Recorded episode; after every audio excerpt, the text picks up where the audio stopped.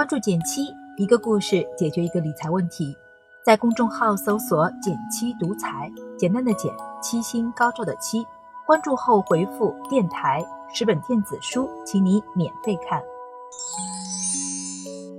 最近参加了一个论坛，听到一个很有意思的话题：年纪轻轻，资金有限，究竟应该是稳健理财，慢慢赚钱，还是应该投资股票、期货，以小博大呢？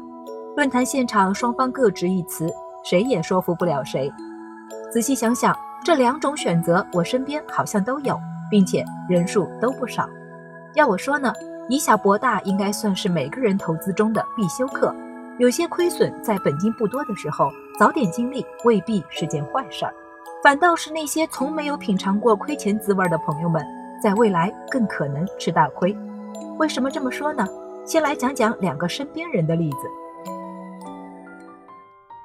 我身边的同事有不少早在学生时代就已经通过一些投资实践获得了财商启蒙的机会，但在我轮番请教过各位之后，发现他们身上有一个共同点：对金钱的兴趣始于赚钱，而真正对投资产生敬畏之心，反倒是在第一次大规模亏损之后。比如平时爱琢磨炒股的 Steven 就是个典型案例。据说，早在大学时代，他就开通了股票账户，还碰运气给自己挣到了不少零花钱。尝了点甜头的他，在毕业后就更加变本加厉了。每月到手的工资，别人会拿一部分存起来，他倒好，其中的百分之五十都投了股票。偏偏那一年就是大起大落的二零一五年。一开始，他的账户资金在大牛市的推波助澜下，很快翻了倍。按耐不住激动的心情。Steven 一路追涨，随之投入的本金也越来越多。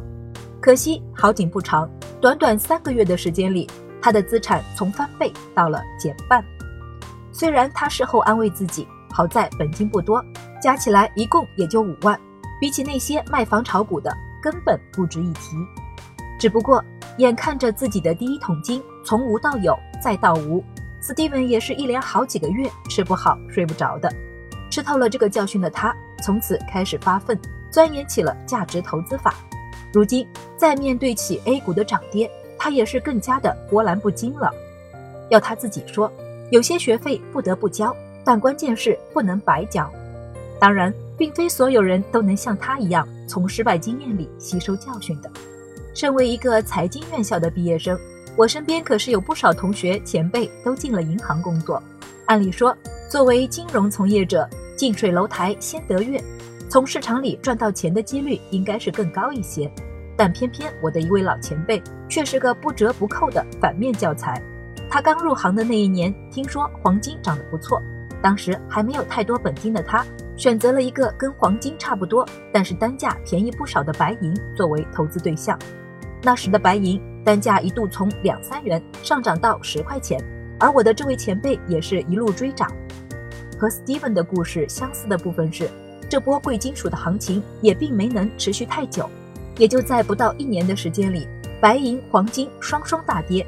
他当初均价八块多买入账户的白银，跌到了单价不足六元的情况。本想耐着性子再等它涨回去，但事实是，此后的白银价格越跌越低，一度到了两块八。即使今年价格略有回升。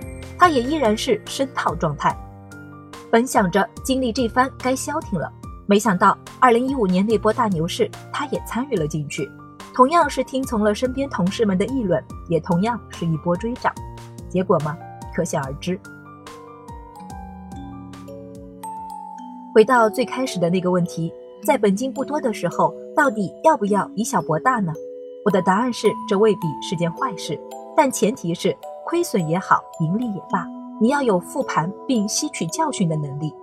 就像 Steven 经历的那样，虽然他的炒股初体验最终让他五万的本金近乎腰斩，但正因为这次亏小钱的经历，才让他有机会重新正视炒股这件事。